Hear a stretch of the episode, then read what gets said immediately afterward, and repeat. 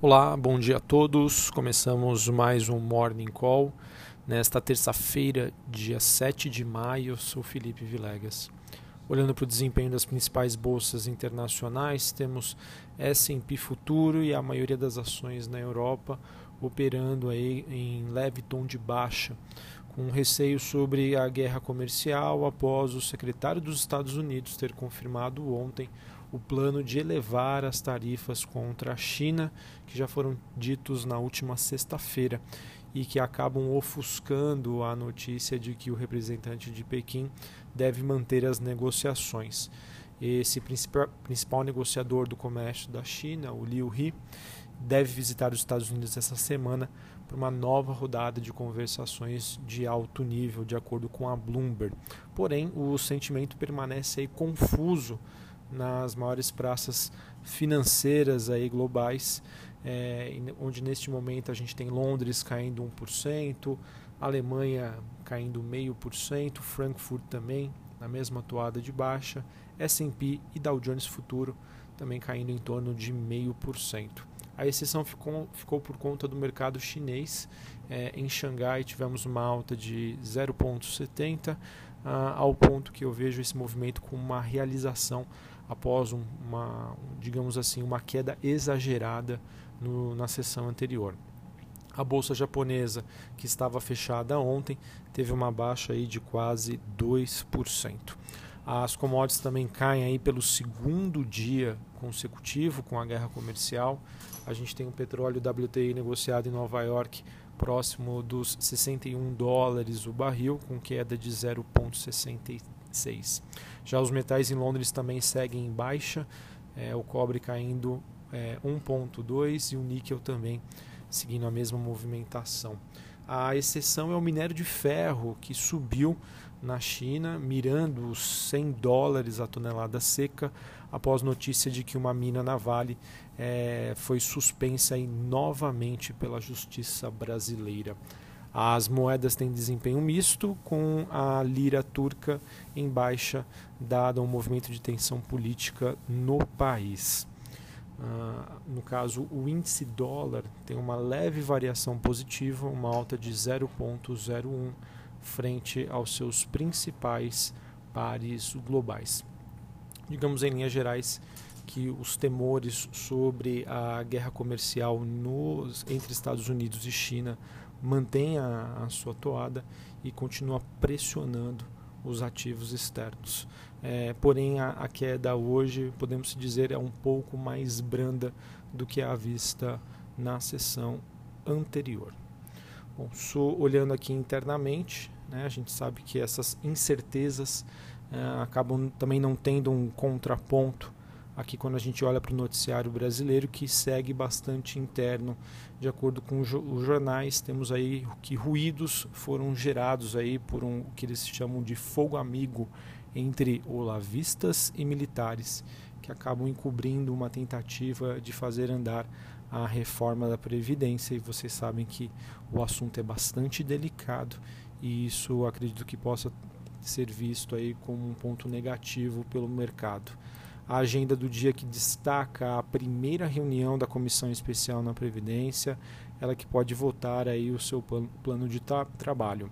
A Comissão Especial, que faz então a sua primeira reunião hoje, a partir das duas e meia da tarde, podendo ser votados os planos de trabalho do presidente da comissão, Marcelo Ramos. Ramos que quer definir o calendário nessa terça-feira e ainda espera que o ministro da Economia, Paulo Guedes, compareça ao colegiado uh, amanhã, de acordo com o site Câmara Notícias.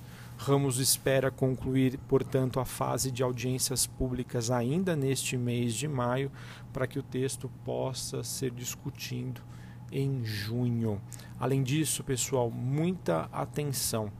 A comissão mista pode votar hoje parecer do, Senado, do senador Tasso Gereissati do PSDB do Ceará, a MP 868, que é aquela que muda as regras para o setor de saneamento básico a partir das duas horas da tarde. Então, muito atenção aí para Copasa, Sabesp e Sanepar. São empresas que serão impactadas uh, por, a, por essa mudança que é proposta pela MP 868, muito bem vista pelo mercado é, e que eu acredito que se realmente for aprovada vai ser um marco aí uh, para o setor de saneamento brasileiro. Olhando ainda para o calendário e para a agenda é, de dados macroeconômicos e corporativos, Petrobras é o grande destaque do dia em uma bateria de balanços aí esperada para depois do fechamento do mercado hoje. A gente tem BR Properties, Brasil Agro, Ouro Fino, CPFL Energia, TIM Participações, Hermes Pardini, Sanepar, Iguatemi e JHSF. Todas as empresas divulgam seus números referentes ao primeiro trimestre de 2019. Além disso, hoje a gente tem uma reunião, a, a gente começa aí com a reunião do Copom, é, o Copom que se reúne a cada 45 dias, são dois dias de reunião, então as reuniões começam hoje e terminam amanhã com a divulgação da, da taxa Selic, da meta Selic. O mercado como um todo espera que ela, ela permaneça inalterada em 6,5% ao ano. Além disso, sobre a agenda macroeconômica aqui no Brasil, às 9h15, divulgação de produção, exportação e vendas de veículos pela Anfávia.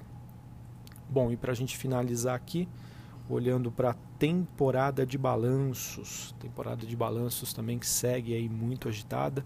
Já comentei para vocês sobre as expectativas, mas tivemos aí muitas empresas que divulgaram resultado entre ontem à noite e hoje de manhã.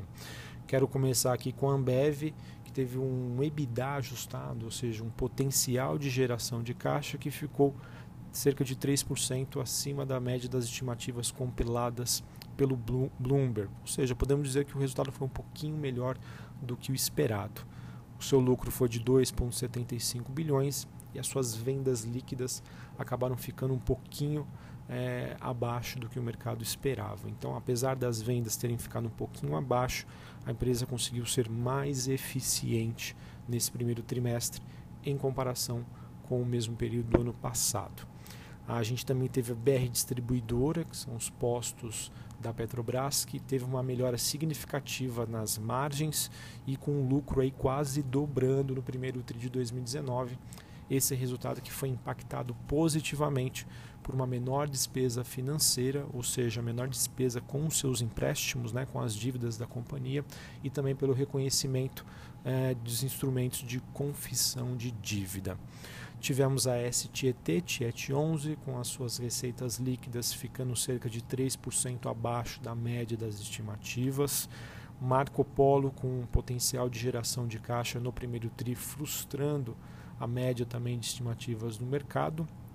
E uma surpresa aqui positiva, BB Seguridade, que teve um lucro líquido ajustado aí de 1 trilhão de reais, superando a maior estimativa do mercado.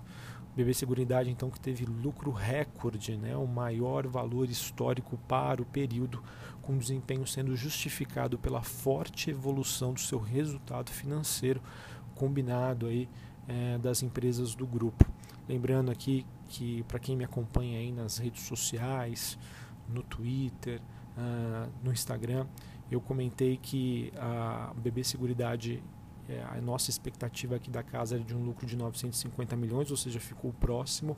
Porém, é um resultado que, apesar de muito bom, é, ele faz parte do resultado financeiro, ou seja, não é o core business da companhia, não é um resultado operacional.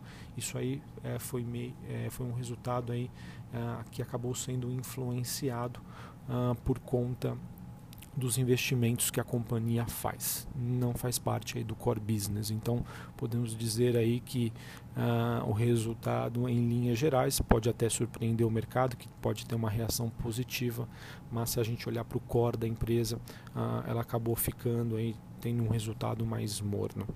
Duratex divulgou um EBITDA também ajustado, que frustrou a média das estimativas no mercado os números que indicam que a empresa foi impactada principalmente pela menor variação do valor justo é, do ativo biológico, né, por um aumento das despesas de fretes e gastos extraordinários com a nova unidade de seus negócios de celulose solúvel, o que, a, apesar aí de negativo, estava dentro do planejado.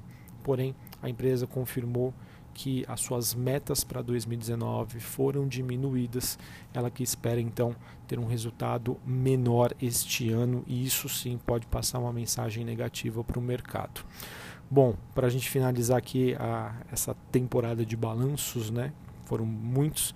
Queria dizer que o lucro da Magazine Luiza caiu 10,4% no primeiro tri, mas espera aí, não se assuste porque ele foi de 132 milhões de reais, ficando um pouquinho acima das estimativas.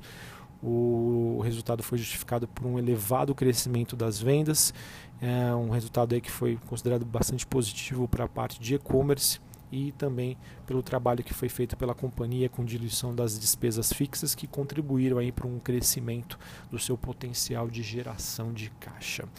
Para finalizar aqui, é, queria dizer que Economistas já dizem que o acidente da Vale em Brumadinho pode reduzir até 0,3 pontos percentuais em relação ao PIB do primeiro trimestre de 2019 e como a gente já tinha sinalizado aqui que impactou o minério de ferro a níveis globais a operação de Brucutu foi novamente paralisada por uma decisão do Tribunal de Justiça de Minas Gerais. Ufa, vejam aí que o mercado aí está recheado de notícias principalmente aí por conta da parte da divulgação dos balanços financeiros eh, referentes ao primeiro tri. Então vamos ver aí que o mercado vai se apegar mais. Eu acho que em linhas gerais o mercado hoje vai olhar para o cenário externo, né, com esse viés negativo, de olho no noticiário, fazer aí as apostas conforme os resultados apresentados hoje, fazendo uma nova reponderação, ao mesmo tempo, ao mesmo tempo tentando aí eh, precificar ah, os resultados que devem sair hoje após o fechamento do mercado. Um dia então promete.